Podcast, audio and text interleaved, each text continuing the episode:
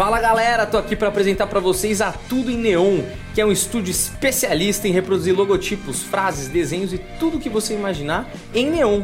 Eles entregam com agilidade e eficiência que você precisa para decorar e iluminar todos os espaços que você desejar. É só ver aí no estúdio do Planetinha como ficou bonito o nosso logo estampado aí entre eu e Humberto. Vai lá no Instagram deles, tudo em neon, para conferir que você vai pirar. E aí, jovens, como é que vocês estão? Estamos aqui na 18ª temporada do Planeta Podcast, não é? E o que, que eu tô falando isso? Porque a gente achou episódios perdidos no nosso baú, e então essa aqui vai ser o começo de um desses episódios perdidos aí para você que tanto gosta dos nossos episódios trocando ideia, tá certo? Tem um vídeo que rola nas redes aí que é um, o cara e a mulher estão na praça de alimentação, assim, bem casal brasileiro padrão. E aí chega uma mina e, tipo, Hum. um, um bagulho de de ursinho, flor, assim, é, grita e joga na, na coisa. Eu nunca ouvi com áudio Hum. daí. E aí ela deixa um ursinho meio que devolvendo pro cara. E aí a mina do cara, tipo, tão segura do cara, É. pega só o ursinho, bota do lado, assim, continua comendo É. e foda-se. Tipo, Eu vi, era essa que eu ia falar mesmo. Que você começou a falar, eu pensei nessa, porque acho que é a mais famosa. É. Um casal muito seguro. Você vê que, tipo, a mina não tem dúvida que ele traiu, e o cara, tipo, sabe que não traiu e também, também não. Puta, quem é essa mina? Será que. Não, ele, Não. ele, tipo, a mina- ele ouve a mina, ele pega. Tipo, quer? Aí a mina quer. Ou... Tipo, será que minha mina vai achar que eu traí? Tipo, não, tá tranquilo. Na verdade, eles eram irmãos, tá ligado? Eles nem eram casal, eles eram irmãos muito esquisitos. Eu ia dar a opção de que eles eram um casal aberto. Era uma grande putaria e quem ficou incomodada foi a terceira Foi a pessoa que não terceira entendeu pessoa. a liberdade entre eles. Então, pra eles era tipo, beleza, só mais uma doida que não Sim. sabe se divertir. Mas seria muito bom se eles fossem irmãos e a gente até, todo mundo tá achando que eles são um casal, né? Tipo, Casal mais... Não existe casal mais seguro, Tipo, cara. É tudo não, mentira. Os caras são irmãos, tipo, que estavam comendo junto ali, tá ligado? E aí eu. Mas a gente prefere se enganar e achar que Sim, aquilo ali era um casal mentindo pra nós mesmos. Muito foda. Vocês viveriam um relacionamento trisal, aberto? Eu vi o Duncan falando disso esses dias, uma piada, mas eu não fui até o fim. Mas ele- desculpas Eu- ao eu. Duncan. Falando mas- que ele viveria? Não, ele zoando um casal. Tipo, ó, começa o vídeo assim, ele Eu sou- falando assim: Porra, galera, vocês são um casal muito bonito. Às vezes vem casal bonito e esse negócio de relacionamento aberto só serve pra casal bonito. Imagina se tivesse eu num relacionamento a três. Aí eu passei o vídeo. É. Eu- Não, eu, não quis. Ah, eu não quis saber o que era o Duncan. A três, mas é muito bom. O Duncan é um ótimo comediante, mas eu só. Gosto, Só, gosto sei lá, queria passar pra frente, fazer outra coisa. Um Vicky Cristina Barcelona? Mas aí fiquei pensando nisso, achei que era uma boa premissa aqui, vai render uns cinco minutos. Depois a gente pula pra uma notícia. Cara, eu acho que sim, mas eu acho que não levaria a sério, entendeu? Não seria um relacionamento com uma pessoa que você gosta de verdade. Não, não, tipo assim. Porque quem ama, não divide. Não, não, o negócio é assim. Por exemplo, eu conheço caras que viveram um trisal, Hum. mas que não. Eu não consigo imaginar eu num trisal, eu duas minas, apresentando pros meus pais. Chegar com duas minas. Acho que, tipo, Essa eu. é minha namorada. O conservadorismo tem um limite dentro de mim, sacou? Uhum. Tipo assim, eu não conseguiria. Mas é por isso, é por o con- conservadorismo, é por isso se do sentido de. É só porque você tem uma questão tradicional de casal ser é, um homem e uma mulher. Não é uma parada que ia te incomodar, te afetar no ego, qualquer coisa do tipo. Ah, eu acho que eu não saberia. Tipo, eu teria que viver pra saber se. Mas assim, eu acho que não seria esse o meu problema maior. Acho que todos nós temos enraizados valores cristãos, familiares que foram implementados e que a gente acabou vivendo. As, as famílias que eu convivi de maneira geral, inclusive a minha, apesar de ter divórcio, essas paradas, era meio quadradona, assim. Uhum. Tradicional. Mas o meu problema maior, é, acho que é a. Puta. A viabilidade de ser, por exemplo, pai em três. Aí separa de uma que não era a mãe do moleque. Puta, Vai querer ter a guarda também, porque a gente criou juntos os primeiros cinco anos, em três. Meio família da FIB, assim, né? É, vai ter seis avós. Mano, aí começa a complicar, vai viajar, tá ligado? Puta, é avô pra caralho. Ah, dá pra matar do, do, do serviço. Pô, Puta, você vai minha ter- avó morreu. Você vai ter Minha duas avó morreu, sogras. minha avó morreu. Mano, duas sogras, tá ligado? Caralho. Natal em três famílias diferentes. Então, acho que logisticamente é complicado. Mas, por exemplo, tô solteiro, comecei um trisal. E eu acho assim, trisal, eu acho esquisitíssimo. Eu conheci um cara que era. Ele tava num trisal, só que era, era exclusivo. Como assim? Exato. Muito estranho, porque. porra, se você tá num trisal, na minha cabeça, que nunca viveu nada disso, porra, vocês são abertos o suficiente pra viver um relacionamento a três, concorda? Entendi. Aí cada um faz o que quiser na vida. Não, é justo ao contrário, é exclusivo. É, eu então, entendi. eu só Eles posso são um transar com as outras duas pessoas e, e é um assim. casal fechado, ah, sim, normal. não. Tipo, Você imagina que seria Eu- aberto, Eu mas não imagino é. que seria Exato. aberto, tipo, ah, Você acha que só porque é um trisal tem que ser essa putaria Bagunça. doida aí? É, você não tá Tem entendendo. respeito no meio do trisal, rapaz. Então tem A uma- instituição trisal É. é. muito mais do que essa putaria tem que você uma tá pensando. monogamia dentro do trio. Eu acho Certo. estranho. Eu acho- na minha cabeça, sempre qualquer trisal era meio aberto, assim, sei lá. Uhum. E eu acho uma coisa que ia me incomodar um pouco, que é, por exemplo, porra, chegou cansado dia de trabalho. E aí. Tem que dar duas. Puta. Não, não! não que você tem que dar duas. Duas é demais, hein, gente? Pra mim, tem- pra mim, o pior do que dar duas é o seguinte: é Cheguei você chegar e, eles, e as minas tão transando, Hum. tipo, no fim já, sem você. E aí você chega e você fala, puta, agora a Cheguei gente atrasado, acabou, é. trânsito. Pô, vocês nem me esperam, É.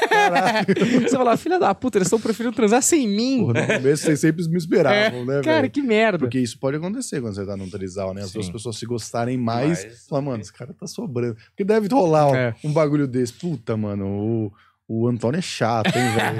Antônio é foda. Não, e ele você tem que administrar. Imagina você tá brigando com uma Ah. pessoa. Você tá numa treta com uma só, não com as duas. Só que a outra tá vendo de fora e aí ela. Porque todos nós fazemos isso, ela vai dela. virar o juiz. Lógico, é lógico. E aí ela toma partido da outra pessoa. E agora tá brigando com duas pessoas. Que já é exportável brigar com uma. Imagina com Sim. duas. E uma que não é a que tá envolvida na treta falando, não, mas ela tem razão, hein? Porra, meu irmão. Nossa senhora. Chato. Chato. Mas assim, difícil. ah, porque a única parte boa, se você for pensar de fato, é a sexual. E a curto prazo. Ah, não, que a tá médio e longo tá prazo. sempre em galera, velho. Pra dividir a conta é bom, pra dividir o Exato. apartamento é, É bom. bom. Ah, pra Você dividir o vai no- apartamento é no bom. rolê também e falar, porra, porra, jogar escape é sempre melhor em três pessoas. Sim. Porra, duas é mais difícil. Mas, entendeu? por exemplo, o restaurante dividir a conta dá na mesma. É, dá na mesma. Cada um. Porque cada um tem um prato a É, mais ali sim, também. Sim, sim, claro. Agora, apartamento, beleza, tal, mais viagem. Se cada um pagou a sua parte, beleza. Mas Uhum. se você tiver que bancar todo mundo, você tá pagando três vezes de dois. Aí é difícil. Exatamente. Quarto pra hotel. Mas Cama aí- extra. É Vai dormir extra. três numa cama de casal? Pô, É, então, é, tudo depende Não, também mas das vocês são um pessoas. trisal, vocês podem dormir Olha, três numa cama de casal. A questão é que E o um principal, limite. o terceiro, vocês revezam, um vai no porta-mala.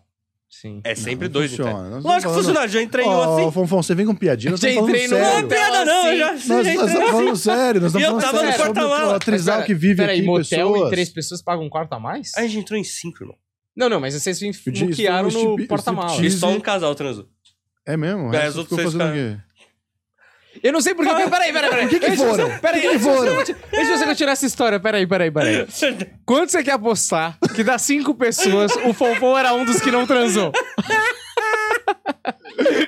Eu ponho minha casa nessa aposta, eu juro. Eu ponho todos os meus bens nessa aposta, velho. Porra, mas você não queria ficar de fora do rolê mesmo. o Eu Fonfon posso ficou junto? fazendo strip do lado. Porra, pra animar vai. o pessoal. Fica em casa, cara. Tinha um polidense no quarto. Agora vamos à meu resposta. Você transou ou não? Eu falei assim, era Eu meu pai e minha mãe. Era meu pai e minha mãe, não tinha com quem deixar. Eu não transei. Era meu pai. Eu não transei. É óbvio que não. Eu não Acontece. transei. eu não Daí, transei. isso aí acontece. Olha, uma coisa que acontece com todo mundo é ir pro motel em cinco e não transar. Mas a Uma gente tinha coisa uma. acontece na vida. A gente tinha uma. A gente tinha uma ótima foto no espelho do, com o espelho do teto. Que estávamos, quando a gente depois estávamos todos com calças coloridas, era um grande restart de motel. Quando você tinha? Ah, isso aí acho que era na época do colégio ainda. Vocês entraram no motel menor de idade? Eu saí do colégio com 19 anos. Você é burrão, hein? Caralho, Eu repeti o pré-1, cara. Caralho. Eu sou meio especialzinho. Ah, e esse professor aí, é, como é que era a situação? O que professor? O que do foi motel? com vocês no motel? é? Não tinha um professor no Professor de história. Sempre é de humanas, né? Já empurra uma história. Não, a gente só tinha uma bela foto. É a melhor lembrança que eu tenho desse motel, já que eu não transei também. É. Eram cada um com uma calça colorida, parecendo os Power Rangers, deitados aventura. na cama e. Os caras pagaram pra não transar, não dá. É uma loucura. é Mano, uma sabe o que Mas é jovem, foda? né? O jovem vive Você não, aventura. Jovem. você não acha que tá errado? Eu acho que o motel você tinha que pagar antes do que Como assim? depois. Ah, é verdade. Depois, puto, primeiro já fez o que tinha que fazer. Mano, Pode estar saindo revoltado, chateado. Tem muitas questões, tem que pagar. mano, antes, imagina, por exemplo, acho. você vai no motel, entra e você brocha e aí você sai e tem que pagar É, 300 reais a brochada. Caralho, é o pior negócio do mundo. Você tem razão. Mas tem você experiências que você tem que consumir antes. É. Mais O brasileirinho não Mas leva a sério a vida. Né? Não você tem respeito pelo. E você broxar também é decepcionante, porque você já pagou. Não, mas aí na no ato de Aí, pagar, eu não tô não. triste, E né? aí você se esforça até mais. É. Fala, não, já paguei, vamos usar. Sim, vamos fazer ser. aqui tudo, pelo amor de Tipo, Deus. é que nem McDonald's. Imposto do dinheiro. É lógico. Mano, McDonald's, você paga, você tá mó feliz, puta, cheddar na McMelt, foda. Aí você come, é uma bosta. Você fala, puta, nem precisava comer essa porra. Uhum. Aí você fala, eu já paguei, não preciso. O ato já foi consumido. Cheddar McMatch é né? bonzão, velho. Cara, depende. Os últimos, eu não sei se tô ficando É. fresco. Meu pai falava isso quando ele quando era tristeza. criança. Não é? Você come, eu lembro, tipo, a experiência, puta, é do caralho, eu vou comer um, sei lá, um Big Mac. Aí você come, você fala, mano, não é tudo isso como eu achava que é na minha cabeça. E aí você esquece, fica sem comer um tempo. Você fala, não, vou comer. E aí não é o que. Mas o, esse é o ponto. Às vezes você tem vontade, puto, quero comer McDonald's. Tem aquela vontade, aquele sabor daquele dia que É. bom, normalmente é um dia que você tá com muita fome e muito triste. Ou Você quer fazer mal pra né? você, ressaca e tal. E aí você come, você fala, mano, por que, que eu tô fazendo isso? Por que eu tô fazendo isso comigo? Por É. que, que eu tô aqui agora? Tá tarde, eu devia estar em casa, cuidando da minha vida, fazendo as coisas é, é, voltarem pros eixos dela, acertando. Tá ficando muito real. Isso é Humberto, nem Mas comeu. é- Ele nem comeu. Mas Esse cara acontecia. nem tinha comido. É, Eu lembro muito bem a sensação. O- eu, Foram anos difíceis. Isso aí não tem nada a ver com o Big Mac. eu recomendo McDonald's doidão. Três Ah, horas da manhã. Qualquer coisa, doidão. Recomendo qualquer coisa, doidão. Façam, qualquer coisa, Cara, doidão. mas você vê como o álcool, eu sei que você não vai gostar do que eu vou falar, mas o álcool é um negócio destrutivo, né? tipo, mano, você toma álcool pra caralho e que já por si só faz mal. E aí você, tá numa festa, tá no bar, você não come muito. Se come, você come uma fritura lá que já faz mal. Aí quando você bebe muito, você fala, mano, eu preciso comer pra é, amenizar os efeitos Isso. do álcool. Só que, primeiro, é de madrugada, então a comida que tem geralmente é, É trash. comida trash. É. E o corpo per- pede gordura pra você diminuir o álcool no seu sangue. E aí, depois de destruir o seu corpo com álcool pra caralho, você vai lá e mete um hambúrguer. Uma pizza quatro queijos, que borbulhando aquele queijo assim. Você fala, mano, aí você acorda, você não dorme direito, porque o corpo passa a noite recuperando do que você fez com álcool, né? Aí você vai lá, fonfon, ainda toma uma gelada pra dar uma. Pra dar uma baixada. Pra dar aquela controlada.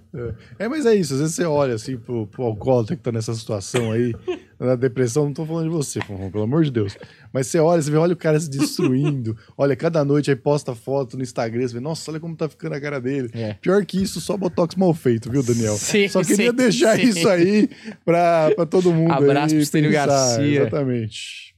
Eu tenho um filme que eu queria falar, que não vai Ah, ser Cineclube aí, nunca, mas é... Você já viu Vidas em Jogo com o Michael Douglas e o Champagne? Não, Nunca viu? nunca vi.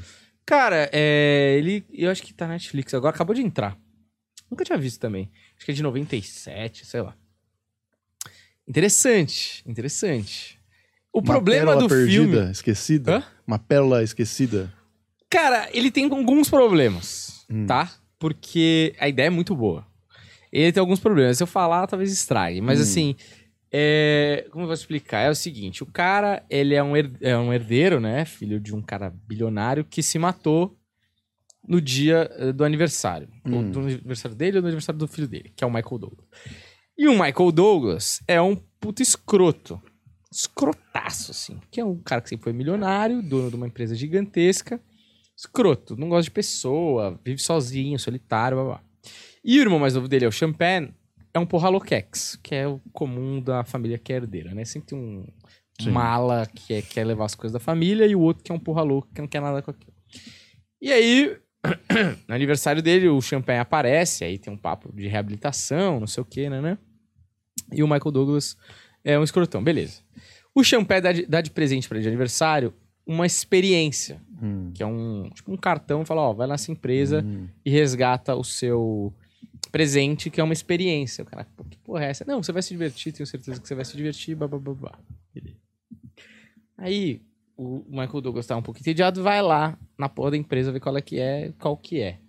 Aí os caras falam, ah, uma experiência, não sei o quê, só que você precisa fazer uma bateria inteira de exames e testes. Aí ele faz, ele tem que responder um monte de pergunta, testes psicológicos, lá, lá, lá e tal. Mas beleza, aí os caras falam, ó, a experiência vai começar e você não vai saber o que é experiência e o que é realidade. Hum. Lembra um pouco aquele filme que o Oscar Filho mostrou pra gente, que as coisas começam a dar tudo errado. Sim, depois de horas, É. né? Que inclusive um episódio de Ted Lasso, na segunda temporada, eu acho, faz uma homenagem. Tem um personagem que é o Bird lá, que é um puta de um maluco, que ele faz um depois de horas reduzido Sei. na, no Nessa episódio parada. ali. é. E tem um filme brasileiro também que é meio assim, que chama Cama de Gato, com Caio Hum. lá. Já viu esse filme? Nunca ouvi, nunca vi, mas já ouvi falar e. É, é bem que parecido. É o mesmo esquema É. de. E a coisa de gringolando, mas enfim. E aí, nesse filme, a grande questão do filme é que você não começa a não saber, igual o personagem, o que é real Uhum. e o que é experiência. Então, ele fica jogando com você o que que é experiência, o que que é realidade e o que, que não é e tal. E é interessante, é, vale a pena ver, porque ele mantém sua atenção e tal. Gosto dessas coisas. Mas eu não vou falar do final do filme, mas vale a pena ver, cara. Cara, gosto, quero assistir. Hoje eu vou terminar de ver 10 coisas que eu dei em você, que eu não consegui terminar Sei. com o Theo, porque realmente não dá pra uma criança. E aí já de repente já engato. Sim. Esse, esse filme, eu gosto de, eu gosto de filme ruim, né? Eu gosto Hum. muito de filme ruim, assim. É, tem um filme que tem uma premissa parecida com esse, mas com um elenco muito menos Estrelado. importante, provavelmente uma estrutura muito menor. Eu não lembro o nome do filme. Talvez a gente possa é, pesquisar aí no, no coisa. É um filme da Netflix, que é alguma coisa também, experiência, é, alguma coisa nesse sentido, assim, que é um, um cara que, puta, vive aquela vidinha quadradinha, tudo meio cansativo, puta, vai pra empresa, tá chateado. Encontra um amigo de muitos anos atrás, que eles eram meio porra louca junto, e o cara fala: Meu, você tá nessa vida aí, meu, tem um projeto muito legal, você precisa viver isso, eu tô vivendo isso, tá sendo muito foda, você precisa ir. E o cara meio que aceita empurrado, a mulher dele vai viajar no final de semana e fala: Ah, eu vou. E aí ele entra num ônibus pra viver essa experiência que um amigo dele tá falando, e é numa casa lá, fechado, isolado. E aí ele entra e não consegue mais sair. A parada começa a acontecer e ele fica meio que preso naquilo ali. E aí você não sabe o que, que é do bem, o que, que é do mal, e umas coisas meio pesadas acontecendo, assim. E é um filme bem B, assim, sabe? Mas, puta, eu adoro essa Mas coisa. é bom. Cara, não é bom. Mas é divertido, Mas assim, sabe? aí. Tipo assim, você fala assim, mano, como arte isso aqui é uma merda. Mas como entretenimento, puta, você comer uma pipoca, Tô ligado. Daniel, Eu sei que uma das suas primeiras viagens internacionais pela MTV é. Eu acho, pode ser que eu esteja enganado, mas eu acho que era Cine MTV, que você foi entrevistar o elenco do Superman e o Lex Luthor era o Kevin Space. É, pode crer. A pergunta é. Boa, você já boa. sabe? Já, a eu já gostei, Boa, começou boa, firme. É, eu quero saber se o Kevin Space passou a mão na sua perna. Não, tô brincando. Não, mas eu tô ligado que, mano, eu nunca fiz uma entrevista em inglês, mas independente se você sabe falar inglês avançado, mediano ou qualquer coisa, porra, você tá na frente Não, do Kevin cê Space, tá irmão. louco. O cara ganhou o Oscar, tá ligado? E não foi Cê uma tá vez. louco. E aí, mano, é. Porque tem umas coisas dessas coletivas de imprensa desse tipo Perfeito. que, cara, vem uma porrada de repórter do mundo inteiro. É. Que o cara só tá tem de cinco saco minutos, na é. lua. O cara não tá. E, mano, o Kevin Space não é o cara mais gentil do mundo. Uhum. Então eu queria saber se foi uma boa experiência, como que rolou, ainda mais por ser a primeira, né? Aham. Boa pergunta, viu? Cara, Posso melhorar, é. mas vou deixar Se quiser você seguir. melhorar, você à Não, você também falou com o James Cameron também. Boa, pô, com Arnold Schwarzenegger, é. Olha lá, você É. viu como você É. Você vê, eu jogo né? mais links aqui. Não, cara, realmente o Kevin Spacey é o primeiro grande nome internacional que eu entrevisto mesmo. É. Travei as quatro rodas, tá ligado? Não, realmente assim, quando a MTV chegou lá pra mim e falou: ó, você vai pra cidade do México, você vai entrevistar o elenco do Superman, o Brian Singer era o diretor, ele dirigiu X-Men também, e a Kate Bosworth era a Luz Lane. Gata. E gata, ela era a mulher do Orlando Bloom na época. E, o, e o Brandon, não sei o que, que fez um Superman, que ele fez um Superman lá depois e não foi pra frente, esse Nunca cara. mais fez nada, né? É. E o Lex Luthor, ótima escolha, inclusive, né? O Kevin Spacey de Lex Luthor, porque ele é meio Lex Luthor. É, tá na vida, né? É. Então isso foi muito legal, essa escolha. Enfim, aí eu vou lá pra cidade do México, você vai sem equipe. Por quê? Porque nessa entrevista, realmente, que a, a Warner Brothers faz uma grande junket. Então eles pegam um hotel, fecham um hotel, botam um elenco dentro do hotel, levam jornalistas do mundo inteiro. Esse cara vai ficar num quarto de hotel o dia inteiro, com gente entrando e saindo, fazendo entrevistas de cinco minutos. Certo. Contado mesmo. Cê deu quatro minutos, a mulher vai atrás do Kevin Spacey e faz. Hum, Deu três minutos, ela vai atrás do Kevin Spacey e faz. Você vai olhando pra ela e vai sacando o teu tempo de entrevista. Você não vai com equipe. Já tem um cara aqui atrás dessa câmera, um cara atrás dessa câmera. Na época você saía do Brasil com uma fita. Uma fita mini DV virgem. Ah. Você entra na entrevista, você dá a fita pro cara, o cara bota na câmera e começa a gravar. Nossa, o mais barato possível, né? Termina os cinco minutos, ele tira a fita, dá pra você, você tem que voltar pro Brasil com essa fita. Cara, eu, eu, eu sinto muito a responsabilidade de qualquer trabalho bom, interessante, pequeno ou grande, mas assim, sinto muito a responsabilidade, vira e tal. Quando me botaram essa responsa, eu fiquei muito, caralho, caralho, caralho. Tem inglês, morei nos Estados Unidos, fiz seu lap. mas, mano, e aí, velho? Tá ligado? Aí, cara, eu lembro claramente, botaram a gente num puta quarto de hotel na cidade do México, naquela praça famosa que tem um não sei o que, mano. Fiquei no quarto mais pica da minha vida, assim, sozinho. E aí, cara, eu lembro que eu levei uma mala grande, uma mala bag de bolsão mesmo, e eu enchia a mala e eu botava na cadeira onde você tá, assim, ó, a mala, até a tua altura, ficava sentado aqui e ficava passando a entrevista. Passando a entrevista. Porque, cara, como é uma entrevista de cinco minutos, você pode decorar essa entrevista. Sim, é. Não é que eu tô abrindo um podcast com o cara. Não, é cinco minutos, eu vou decorar essa porra, mano. Decorei, decorei, passei com a mala, passei com a mala, é? Ouvindo a mala, sabe? sim, sim, yes, yes, yes. Tá? Preparei umas perguntas sérias, deixei umas mais de brincadeira pro final, do tipo, por que o Superman usa cueca por cima da calça, aquelas merdas assim. Deixei mais pro final, porque era MTV, era divertido, mas era Kevin Spacey, É. então não sabia, tá? E, cara, quando você chega lá, você recebe uma carta da Warner Brothers dizendo como se comportar ali no hotel, porque os artistas também estão no hotel. Então, eles dizem, ó, não aborde, não peça uma foto pra um artista jamais. Sei. Beleza. O Kevin Spacey, você falou de passar a mão na perna, não sei o quê.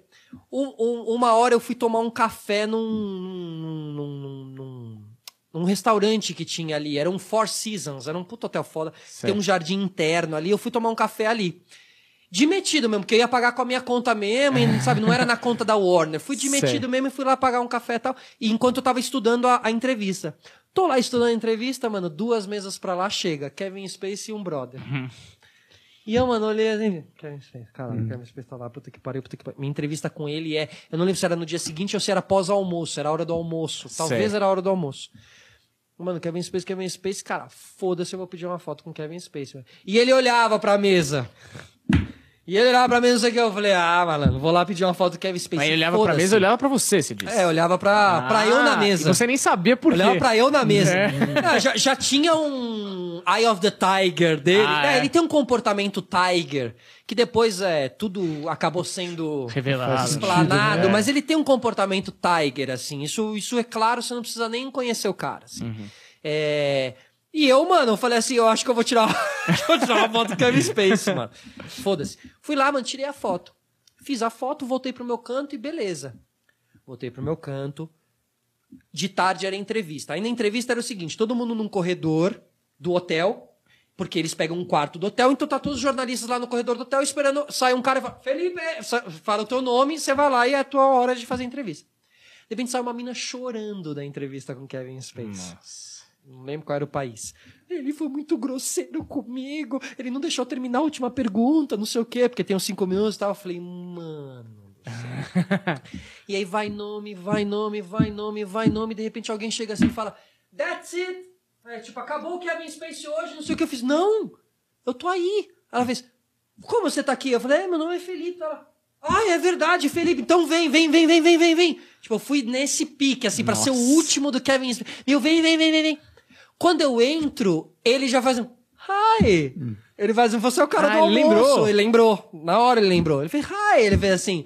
Aí eu, ah, ok, o cara tá aberto comigo. E, cara, ele faz realmente comigo uma puta entrevista. Ele faz uma entrevista. Tanto que no fim a menina chega assim.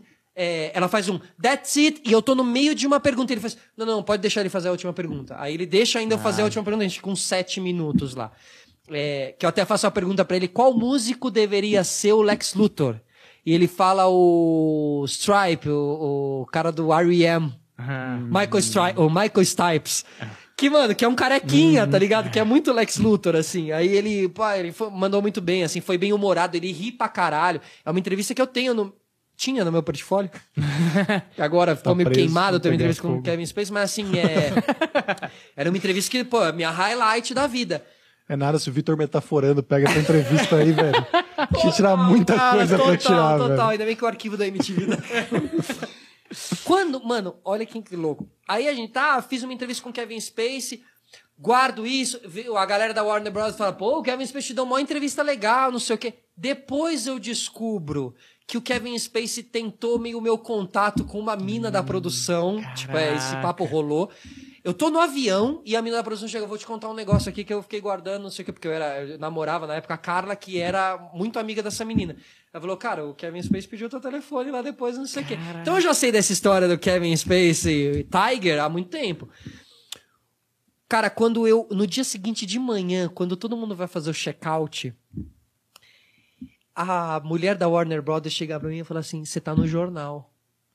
Eu falo, como assim eu tô no jornal? Ela fala, olha essa foto aqui. Mano, sou eu com o Kevin Spacey fazendo. Sou eu e o Kevin Spacey assim, um cara tirando a foto que eu pedi pra ele lá na coisa do almoço, mas tinha um paparazzi fotografando o Kevin Spacey. E sai no jornal assim, Kevin Spacey tira foto com fãs no hotel. E, mano, e, e não podia tirar foto com Kevin Spacey, era proibido. E tava minha cara lá, tem esse jornal até hoje, mano. Eu mostro no Cine TV e falo, ó, saiu no jornal, não sei o quê. E, mano, isso quase deu uma treta ali, porque eu acabei indo pedir uma foto, uma coisa que eu não podia ter feito e tal. Mas, cara, depois de Kevin Spacey, ó, eu entrevistei Lenny Kravitz, é, Marilyn Manson, é, Rihanna, né? Eu vou no avião da Rihanna lá nos- na- numa turnê que ela faz com que ela bota uns jornalistas num avião que ela também tá. E Caralho, só violência doméstica. só violência doméstica. Naldo! Dado do Labela.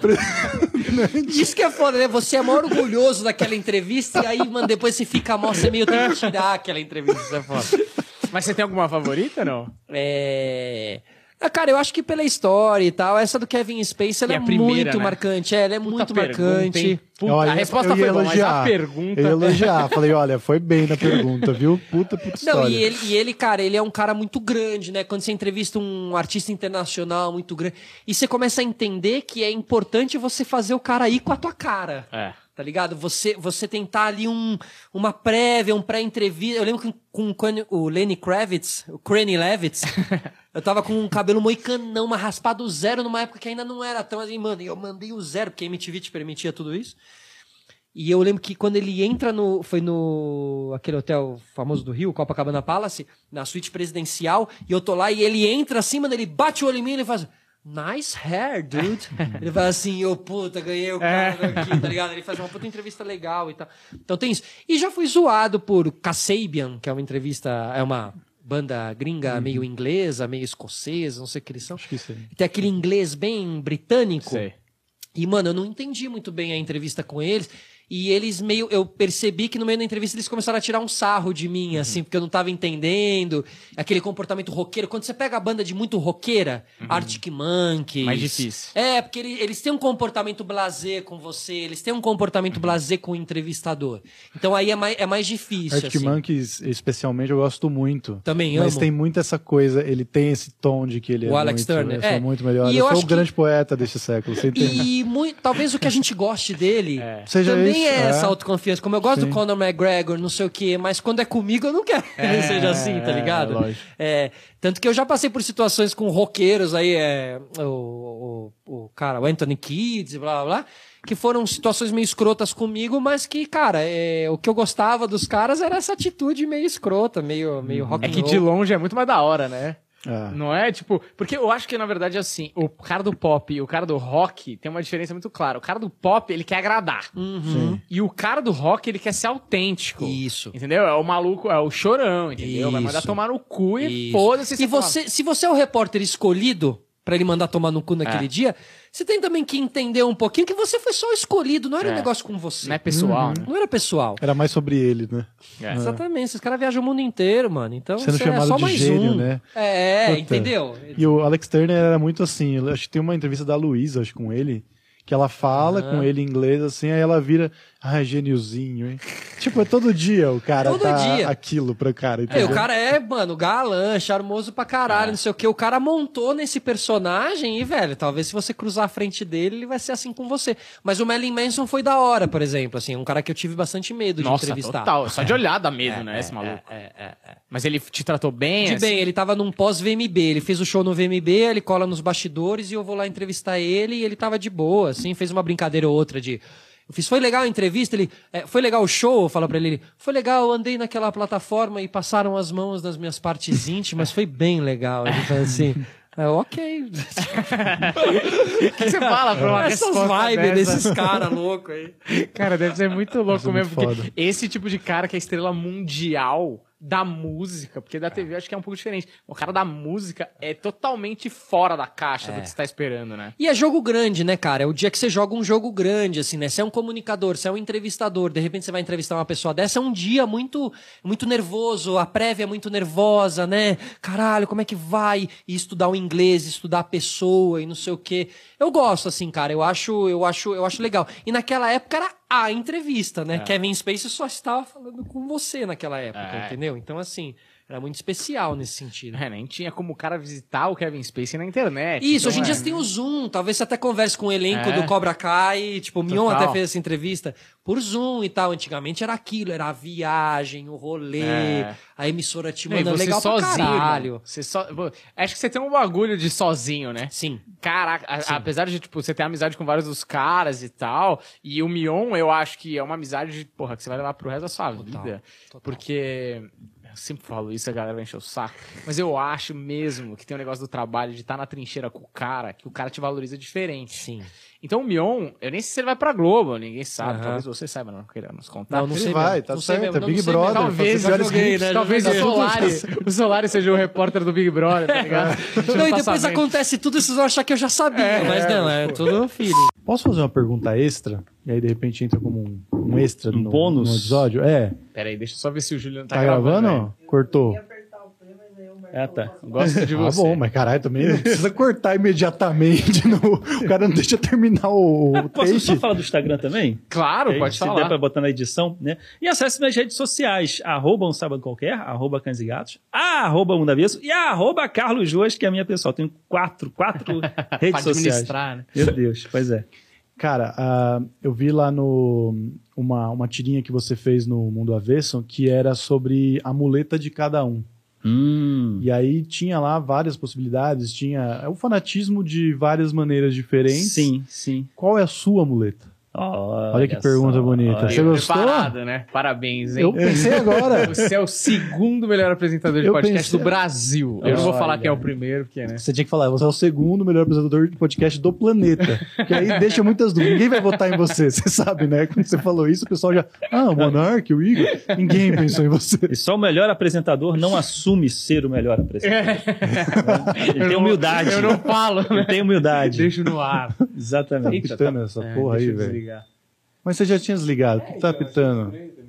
É tipo o Brian, né? Só o verdadeiro Messias não se assume Messias. Tem isso no Brian. Mas é legal, é uma tirinha do mundo avesso, porque o, o Nietzsche ele defendia que todos temos uma muleta para tentar encarar a realidade seca e fria da vida e não ter uma religião que promete um reino encantado, uma picanha deliciosa, como eu falei, as pessoas se apoiam em muletas. Essa muleta pode ser para quem não entendeu a metáfora da muleta, né? No caso, seria algo que você se apoia para poder viver a realidade. Pode ser drogas, tem gente que pe- botam drogas como fugas, né? Tem como suas muletas de drogas como fuga. Tem gente que tem um time de futebol, né? Todo tatuado com o time. A motivação de existência daquela pessoa é aquele time.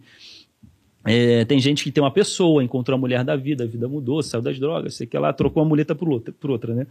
Tem gente que tem religião. A religião é uma muleta, né? Como diria o Marx, né? A religião é o ópio do povo, é a droga do povo. É, então, a sua pergunta, né, para mim, só para eu dar o contexto da tirinha, né? Então, qual seria a minha muleta? Olha, talvez eu tenha uma e não saiba ainda, porque é fácil a gente saber a muleta dos outros, né? É, seria fácil eu falar que não tem muleta, né? Duvido aí, deve ter uma muleta, sim.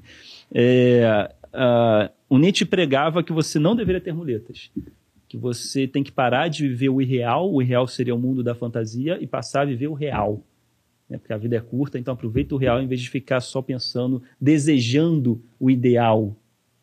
Né? Então ele defendia que viva na vida crua, a, a vida como ela é. Né? Não tenha muletas. E durma feliz assim, né? aprenda a viver assim. É, eu estou tentando aprender a viver sem muletas. Não que eu seja um devoto de Nietzsche, porque como eu não quis escolher uma fé para mim, eu acho que, sei lá, eu também não, não sei se eu tenho algo que eu me apego. Mas posso ter e não sei, e não saber, né? Sei lá, vai que é o meu trabalho, vai que se, sei lá, É, como é que a gente sabe se tem muleta ou não? Só tira ela para ver se você cai ou não. Talvez se tirarem meu trabalho de mim, talvez eu caia.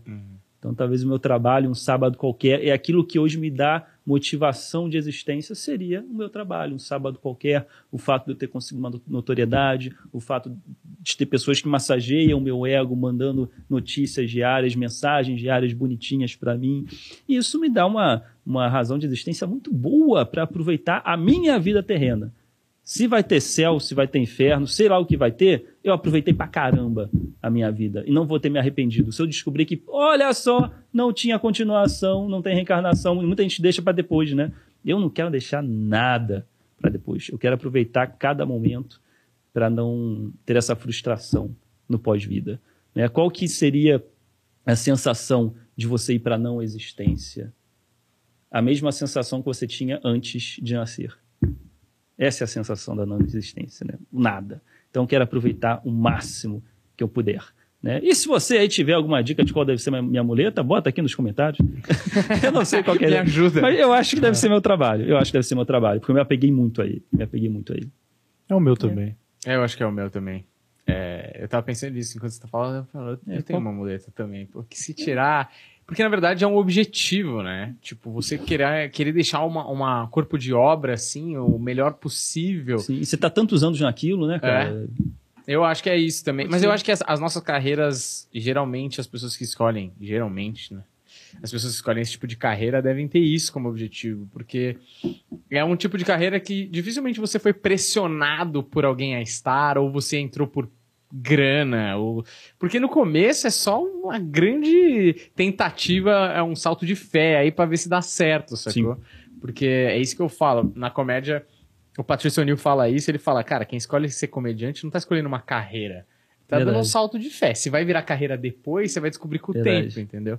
Então eu acho que é, é uma paixão que a gente tem e a gente tenta transformar em trabalho. E É quando prazer, vira, né? É. Prazer. Quando vira trabalho, cara, aí você fica mal Sensacional. alucinado nisso, né? É Sim. só o que você quer fazer.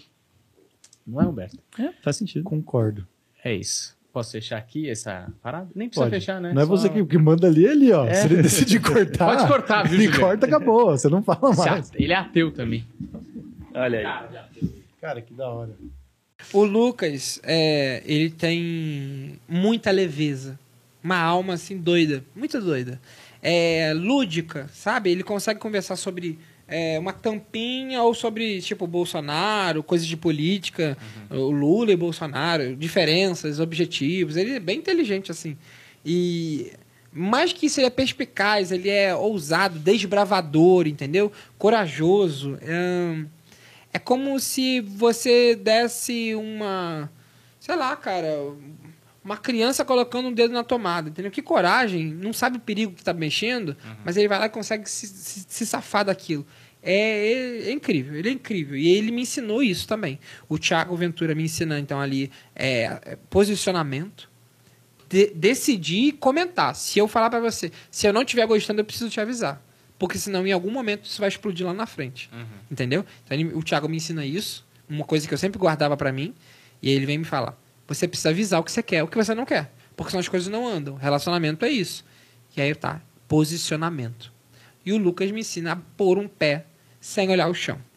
Entende? Volta meio que um cunho religioso aí, né? Que eu sei que vocês estão meio que com um olhar diferenciado a isso. O que é ótimo. Que eu amei quando você falou que eu, te- eu posso sentir essa mesma esperança que a religião me traz numa criança, num filho meu, o que é lindo. Porque no fundo é isso, né? Na verdade, a família é a nossa base, a nossa árvore. Então o Lucas ele me ensina isso. Coloca o pé e vai. Se joga mesmo, entendeu? Esse cara é louco. Muito bom, muito bom. E aí, é, eu tinha 14 anos, ele fazia curso de teatro comigo, 13 para 14, tá? Aí ele começou a ser meu amigo. É, um menino claramente excluído, porque tinha ideias muito piradas e as pessoas não respeitavam ele. Vamos dizer assim, uma criança muito acelerada. Tipo, é, falavam dele mal pra mim, do tipo assim, nossa, ele não para quieto. Sabe aquelas crianças assim? Certo. E eu hum, não senti isso. Eu senti que eu podia acolher ele, que ele podia fazer parte de mim. E eu comecei a acolher ele e apresentar ele ao meu mundo, às minhas ideias. A gente fazia cenas improvisadas juntos com 12, 13, é, com 13 14 anos. Com 13, 14 anos, 13, 14 anos, brincando, sendo feliz. Teatro, teatro, alegria. Fizemos uma peça juntos. A diretora brigava muito com ele. Eu tomava um pouco as dores, mas não me posicionava. Nunca me posicionei quase nada. E aí ele, tchan, cresceu lá em casa, começou a ir lá pra casa, pô, fazer merda. A gente recebia as pessoas com balde de xixi, olha isso. xixi, meio balde de xixi, não meio, né? Mas assim, um, dois dedinhos de balde de xixi, cada um fazia um pouco. Quando chegava a visita lá em casa, nossos amigos, buf, baldadão. Lá, baldada de xixi, sempre. A minha irmã tava olhando o jornal na, na piscina lá, pum, enchi, de biquíni, pegando um sol, enchi um balde de água, e oh, no jornal, o jornal cola- colava na cara dela. Maluco, 2006, 2007. Ele participou disso tudo na minha vida, assim. Minha primeira namorada, meu, meu, a primeira namorada dele, a gente viajou junto com duas namoradinhas, aí chegou lá, deu. Tudo, nossa. A gente chegou junto numa viagem, aí tinha tinha um primo de uma menina que aí tinha uma que tava comigo, uma que tava com ele. Aí o primo da menina, lindo, começou a despistar os olhos da minha. E aí eu falei, caraca, tá tudo dando errado. E a gente começou a... A gente fez muita merda com o moleque. A gente passou... é, A gente não, ele. Eu dava as ideias. Ele era o cara que agia. Executava. Ele pegou a pasta, o escova de dente do moleque, passou no vaso e deixou direitinho lá e ficou assim, ó. Tá na hora de escovar o dente, né, moleque? Aí ele falou, ih, é, bem lembrada. E esse Aí cara era o moleque foi- Eliezer, tá ligado? Aí o moleque foi escovar o dente, tipo assim. Aí, aí você, pasta nova, é, essa pasta é boa, né? E assim, a gente rindo pra caralho. Coisas infantis com 16, 15 anos, que é a energia que as crianças hoje gastam no TikTok, a gente gastava debochando do outro, zoando o outro, sabe? Tipo, meu, nossa. Tipo assim, ah, não, o pai da garota deixou a gente em quartos separados, né? No- eu e o cara e o primo na quarto, fora da casa, e a garota e a amiga na casa, dentro da casa. Sim. Aí a gente pegou um bis, que é o que tinha, né? Jogava na janela da garota, assim, ó. Os bis, né? O chocolate bis, né? Que é só pecinha. sei. Aí, pum, pum, os quarto, no quarto bis, o pai da garota abre e fala assim: ah, eu tô dormindo no quarto delas, elas estão no outro quarto. O que que vocês estão querendo fazer aqui? tipo assim, o cara tramou tudo. Tipo assim, esse cara vai vir comer minha filha. Sacou? E, tipo assim, a gente não conseguiu de jeito nenhum, ou dormir com elas, ou fazer qualquer coisa. Com 16 anos, 15, 16, a gente tava louco pra tentar fazer É, qualquer coisa. Qualquer coisa. Inclusive jogar bis né? pra ver se elas acordavam e iam lá pro nosso quarto. E, o, e ele trouxe o primo pra poder ficar empatando, sacou? Deu tudo errado. Enfim, o Lucas era esse cara. A gente fez tudo que a gente pôde junto, teatro, é, a gente fez série junto pra, pro Multishow. Eu era o Barba, ele era o Gordeto, é, com a Dani Valente, atriz, direção Pedro Amorim, diretor foda, que tinha exatamente essa energia que vocês têm. Acabei de lembrar, porque o set são 50 pessoas, né? Imagina um cara dirigir com essa aí, ó. Segurança, olhos nos olhos, chega aqui, cara, vamos conversar. A ideia é essa, vamos lá. Pum, boa sorte. O diretor, quando tem paz, ele traz o set todo paz. Ele tem autoridade no assunto, né? E, e respeito de todo mundo. Era foda. O Pedro é fodaço. Aí o Lucas. Cara, fizemos essa série, fizemos série pro Multishow, pra MTV também, a gente fez uma série pra MTV. Trabalhamos juntos na TV, no teatro, só não fizemos cinema. Beleza. Aí, maluco, é... com 13 anos, eu encontrei um pedaço de pau na rua. Lindo. Lindo. Desse tamanho. Largo. Machucaria se batesse alguém. E aí eu levei pra casa e eu falei assim, ó, eu tinha medo de ser invadida, a minha casa ser invadida. Todas as noites que ele dormia lá em casa, eu em nenhuma eu vi ele escovar o dente, como eu já comentei. É, ele dormia lá em casa e aí, Meu, pelo que ele fazia com as escovas dos outros, eu também não escovaria. é, não é, pois é. O Lucas, ele era muito doidão, assim, muito doidão. Ele provavelmente escovava o dente, mas eu nunca tinha visto, entendeu? E aí eu sei que ele tava dormindo em casa, a gente escutava MPB FM até a madrugada, a gente decorava todas as músicas FM e ficava fazendo piada, piada, tentando escrever, assim, mental, né? Antes de dormir. E a gente sempre escutava um barulho lá fora. E a gente nunca tinha uma arma pra se defender. Aí eu falei, agora a gente tem. Tava no escuro, totalmente breu. Eu falei, "Shh, tem alguém lá fora. É, De novo. Levantamos os dois, ficamos assim tentando escutar um barulho lá fora. Aí ele ficou escutando, abrindo a persiana. Aí eu fui até o armário, ele não sabia. Aí eu peguei um pedaço de pau gigante e ele começou a rir muito. E eu comecei a bater nele pra ele calar a boca pro cara não descobrir que a gente tava ali, senão o cara ia machucar a gente, entendeu? Aí eu comecei a bater nele com um pedaço de pau. E a partir dali, eu peguei gosto. E sempre falava assim, ó. Eu montei um tripé com um microfone, uma caixinha. Falava, me faz rir aí. E ficava batendo o pau na mão assim, ó. Ameaçador. Ameaçador pra ele me fazer rir. Aí eu falei assim, eu vou tornar esse moleque um comediante. Aí eu falava assim, piada com lápis branco. Que eu sempre achei que lápis branco não tinha função nenhuma. Hoje em dia existe folha é, preta. Mas não tinha. É. Na época era só o lápis branco da Faber Castell. Pra completar as 21 cores, sei lá. Acabaram as cores. Qual cor? Ele fala branco. Mas não escreve em lugar nenhum. Ele bota branco, cara. Bota branco, uma hora sai a folha preta. E aí a gente tinha. Aí eu falava assim: piada com lápis branco. Agora micro-ondas. Manda. Ah, mas como é que eu faço uma piada com micro-ondas? Cara, me faz uma piada com.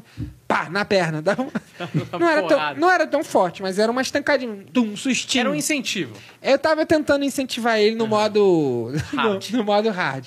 E aí era essa. Cara, a história criou maior expectativa abrir um vídeo, um vídeo extra, mas eu posso concluir com uma boa do Lucas. Que o Lucas, eu tenho cada história dele. Eu tenho a história dele. Nossa.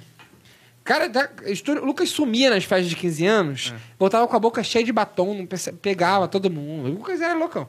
Aí ele. Eu também tentava, mas ele, ele tinha o quê? Aquele pé à frente. Então o não ele já tinha. Ele chegava em todo mundo mesmo e acabava colhendo algum fruto. Ele. Teve uma vez que eu tava dormindo, a última, pra encerrar. Aí eu escutei assim, ó. Eu tô dormindo. Aí eu. Aí eu acordei e fiz. Que porra é essa? Aí eu olhei assim pra, pela fresta da janela, que era meio que uma janela, desculpa, uma porta de madeira com frestas Ah, sei. pra luz passar, tipo, tipo porta de cozinha. Sei. E ele tá dentro do banheiro. Banheiro sem janela tem essas portas, geralmente. Aí ele tá dentro do banheiro se masturbando. Pode falar? Tava, ele tava, Tava. tava se masturbando. Sei. E aí eu, eu não vi exatamente a rola, eu o corpo, eu vi mais uma sombra ali. Eu tinha acordado, tinha escutado um que era bem familiar. E aí eu, que porra é essa? Eu, Lucas! Tu, tu, tu, tu, tu. Aí tava trancado. Tu tá tocando poeta no meu banheiro? Porque nessa, nessa, nessa época eu morava com um padrasto que tinha uma condição, tinha uma casa, tinha um quarto só pra mim, tinha um banheiro só pra mim. Era incrível essa casa, era irada. Aí era a casa que eu achava que estava sempre sendo invadida, porque tinha folha no quintal, eu escutava pegadas. Era uma loucura na minha cabeça. E aí ele tava tocando punheta dentro do meu banheiro, no meu azulejo, que eu sentia completamente nojo de pisar numa punheta dos outros ainda. Aí ele, eu já sabendo o quanto ele era nojento, blá blá blá. Aí você tá louco, mano? Tá doido? Ele suava parado, o Lucas ele babava muito. Eu falava pra ele, ele babava dormindo. Ele sabe essa porra que eu falo pra ele. Ele, ele deve babar até hoje, porque a boca dura, a embocadura não muda, né? A gente dorme assim sempre. É, ele babava que a gente fazia uma piada a baba dele tinha muito poder atravessava o colchão, mano. Era tipo assim, sério, tinha umas marcas no colchão. Assim, o Lucas passou por aqui. E teve um dia que eu sei perfeito que meu colchão era, era azul marinho e ele nunca tinha dormido lá. E aí tinha uma babinha lá. E eu falei, Lucas, quando eu não tava aqui, você dormiu na minha cama. Aí ele não dormiu, não. Dormiu sim, dormiu não. Maluco, vem cá. Esfreguei a cara dele. tu dormiu na minha cama, que eu tinha nojo dele. Nojo porque ele babava, ele suava parado, ele respirava alto. Sabe quando a pessoa tá do seu lado fica. a pessoa respira alto, sabe? Tipo assim, eu tinha muita implicância com essa coisa de. de. Se arrotar do seu lado e assoprar quente, nesse nível. Aí ele tocando punheta no meu banheiro. Provavelmente ele tava prestes a gozar, alguma coisa assim, que eu tava dormindo, ouvindo. Uhum. Beleza. Falei, você tá louco? Aí ele, não tô. Tá louco? Ele, não tô. Agora essa piada só vai entender, só vai ver quem tá vendo o vídeo. Tá louco? Eu não tô. Aí ele falou, não tô. Aí eu, então abre a porta. Aí ele foi, botou a toalha, abriu a porta e falou, eu tava fazendo cocô. Aí eu tava não, tava não, eu vi, cara. Tava não, cara, tu viu nada, eu tava fazendo cocô. Aí eu, então prova. Aí, olha só, quero que vocês entendam uma coisa. A câmera baixa a- e, a- e na distância da privada, eu só conseguia ver mais ou menos o horizonte da privada. Eu não conseguia ver ali dentro, Sei. que era distante.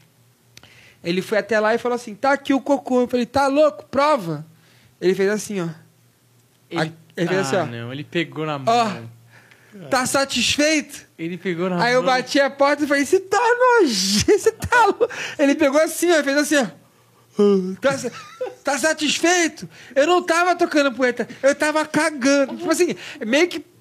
Ele teve uma ideia na hora, tipo assim, ó, eu vou deixar um cocô arquivado. Se precisar provar que eu tava cagando, eu tava cagando mesmo. Aí ele foi, pegou o cocô, devolveu o cocô. Tipo um pe- pesca esportiva. Ele devolveu pro mar.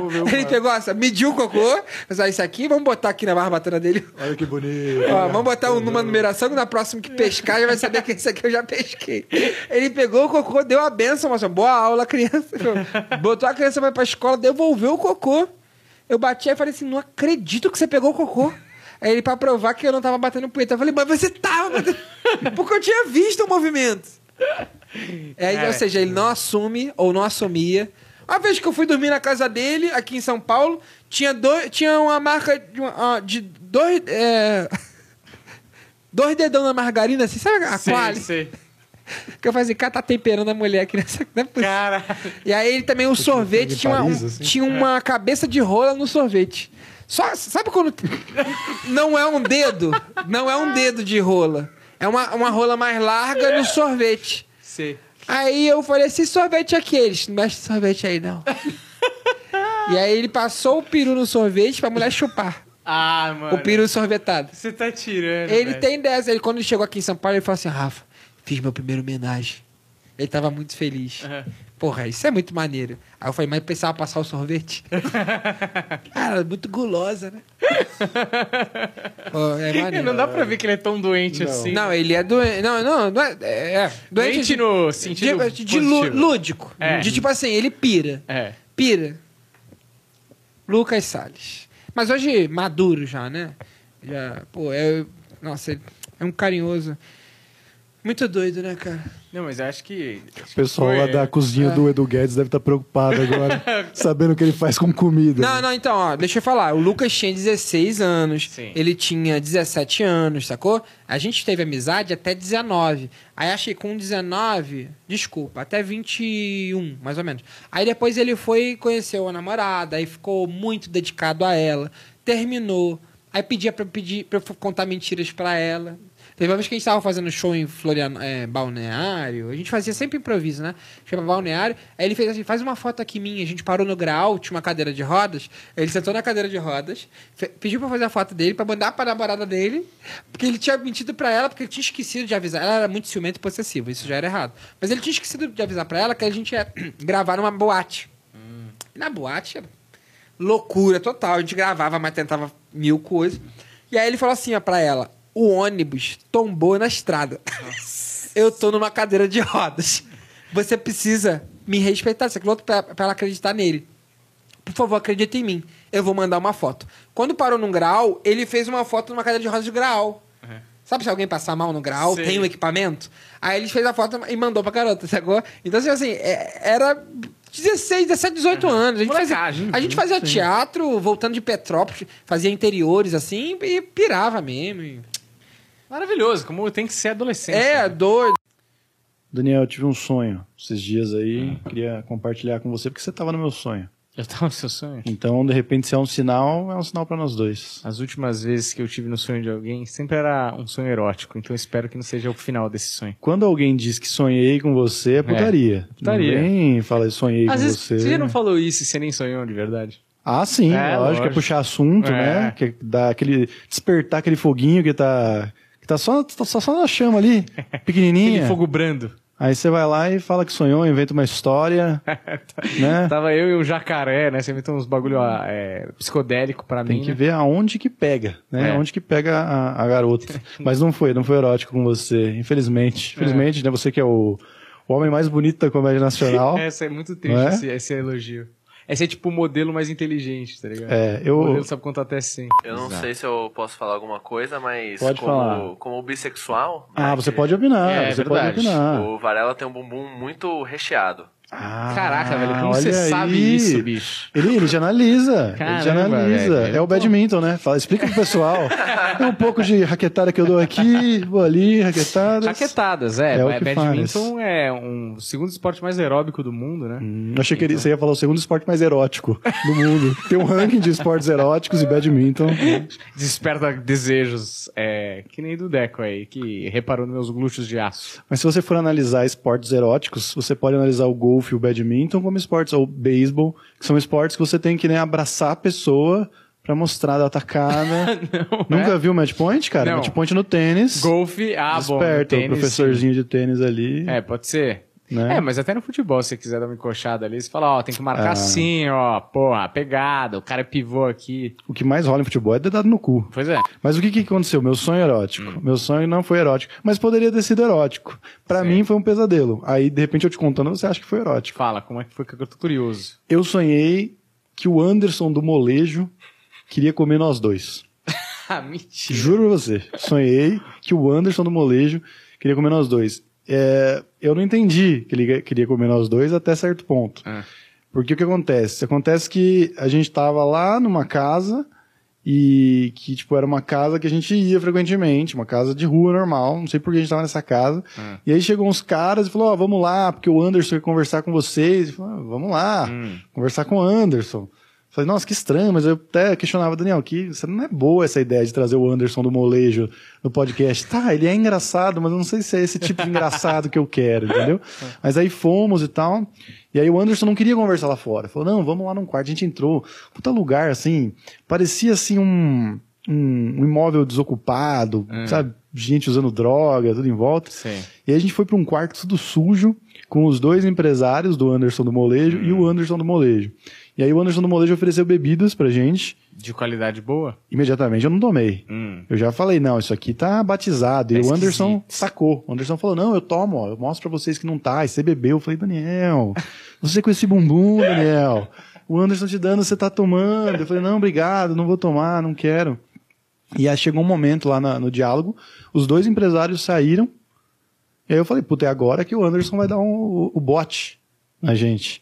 E aí, imediatamente, eu falei, olha, já deu, foi a reunião, nós saímos do quarto. É. E E aí ia me saímos- deixar pra trás. Não, não. Te puxei pelo bumbum pra gente ir, que eu vi que o Anderson tava de olho. E a gente foi, só que, meu, era um, a- o prédio meio de craqueiro, assim, meio sujo, mas a gente não, não achava a saída. Até que um momento você disparou na frente É. e sumiu, me deixou pra trás, eu tentando salvar, é, prezando pelas suas pregas. Você sumiu. O cara sai correndo e capota, né? Porque começa a fazer efeito o bagulho. O cara É, sai correndo pra ser filha da puta. Fala, se fudeu, Humberto, agora você vai ter que dar sua bunda. Aí o, o bagulho bate, só eu tomei, tá ligado? Bum. Boa Noite Cinderela, né? e aí, eu sei que você sumiu e eu tava tentando ir embora e tinha umas crianças, sabe criança maligna? Hum. Tinha criança maligna no meu caminho, assim, tipo, pulando corda, olhando pra mim, e Hum. ficou um clima tenso, assim, e meio que o sonho acaba aí, assim, não tem final, não, o sonho. Podia até ter preparado um final Sei. aqui, uma mentira, mas não. Sei. O sonho acaba analisar aí. esse Vamos sonho. analisar esse sonho. Vamos analisar esse sonho. Eu Ah. queria fazer só uma colocação que, caralho, eu me identifiquei muito com o Anderson do Molejo. Porque você que tá querendo comer nós dois, cara? Exatamente. Achei que você queria ver só o Daniel, achei que tava livre dessa, porque... pô, pô, Humberto, essa barbinha aí. É, É a primeira vez que o Deco aparece no podcast e claramente a primeira impressão que a galera vai ter dele é que ele é um grande tarado que trabalha pra gente como escravo sexual. Exatamente, velho. Que coisa horrorosa, Deco. Tô desconfortável com você agora sabendo. Isso é um assédio no trabalho, É. não é? É, não é tanto porque a gente ainda é chefe dele, né, então. Mas não pode. Ele que tá dando em cima de Não nós. pode. Será que dá problema? Mas vamos analisar o sonho. Vamos analisar esse o sonho. sonho, porque eu Vamos tenho começar pelo Vai local, lá. né? Que Local. é essa casa quase mal assombrada aí de cracudos Sim. e de ser, vamos dizer assim, que o cracudo, esses caras que estão ali drogados, largados, é, seria um lugar do, do perdedor, né? Porra, a vida deu tudo errado ali pra ele. Hum. Vamos lá. no crack, Vai lá, uma vai casa na sua. suja, numa casa fodida que ninguém quer morar ali. Mas você vai Pode encontrar ser. uma subcelebridade ali. Anderson do Molejo. Anderson do Molejo. Com quem? Comigo.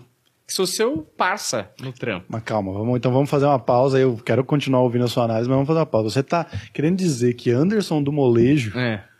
é uma subcelebridade que vive nesse lugar sujo Não, não. dos esquecidos? É isso que você tá dizendo? Não, não. é, tá, eu fui muito duro. né? O Anderson do Molejo, pra mim, é um grande gênio da música popular brasileira. Porra, como não? Certo?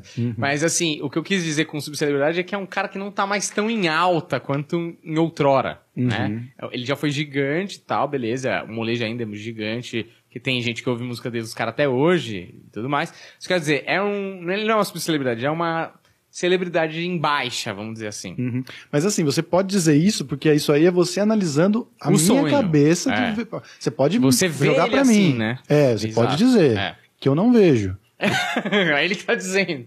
É ele que tá dizendo sobre o meu sonho, que é tudo subjetivo. Mas aí, beleza. E aí, tipo, você vai comigo, que eu sou seu sócio, Sim. né? Apesar das, né? Burburinho aí falando É, que só que é meu sim, o pessoal mal sabe que eu que mando nessa porra, né? É bom deixar bem claro isso aí. E aí, e aí o, e aí a gente teoricamente vai lá pra entrevistá-lo, né? É, buscando uma possível entrevista. Uma possível entrevista É. ali, mas a contragosto. Então. Sinto que é uma coisa tipo, puta, olha onde a gente tá indo, a gente tá indo muito baixo pra fazer o nosso Daniel, você tá trabalho. dizendo que entrevistar o Anderson do Molejo seria muito baixo? Não, eu tô dizendo que numa casa de crack, suja, fudida, pra entrevistar o Anderson Molejo, Hum. é tipo, a gente tá indo em lugares que a gente não gostaria de ir e que a gente Hum. nem pensou que iria, mas agora é o nosso trabalho, tem que fazer isso. Hum, A tá. gente não tem saída. Tá, eu vou dar minha versão depois. Vamos lá. E aí a gente vai lá, encontra dois empresários, né? Que o empresário, a imagem do empresário nunca é muito boa, né? Não, o cara não tava nem de camisa polo. Vou falar pra você que Ah, o é? empresário do Anderson do Molejo, na versão do meu, do meu sonho, É. camiseta assim. Hat boy. É, não, horrível. Camiseta suja, fatal surf, É. entendeu? Aquela camiseta que o cara, sei lá, foi lavar a mão ou mijou na camiseta, tem um, um pedaço tá molhado e ele mantém no dia a dia, assim, um pedaço molhado, entendeu? Sei. Pessoa É, ruim. De suor ou de água? De água. Ah, Tô botando que pia, é, dos- né? é, de água da pia aqui, sabe? Sei. Desagradável. Desagradável. E aí o que acontece? Anderson do, Mero- do Molejo é simpático para conosco. Ele oferece bebidas. Uhum. Mas se fala, cara, tudo que vem desse, dessa galera quer tirar alguma coisa da gente. Uhum. Sempre.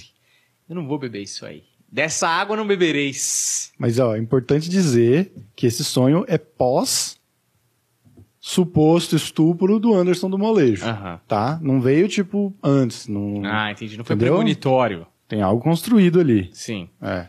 E aí, é... mas o que é o, o a- essa, esse ato aí, tipo, dele querer transar com a gente, e no, nosso, no seu caso, na sua cabeça, né?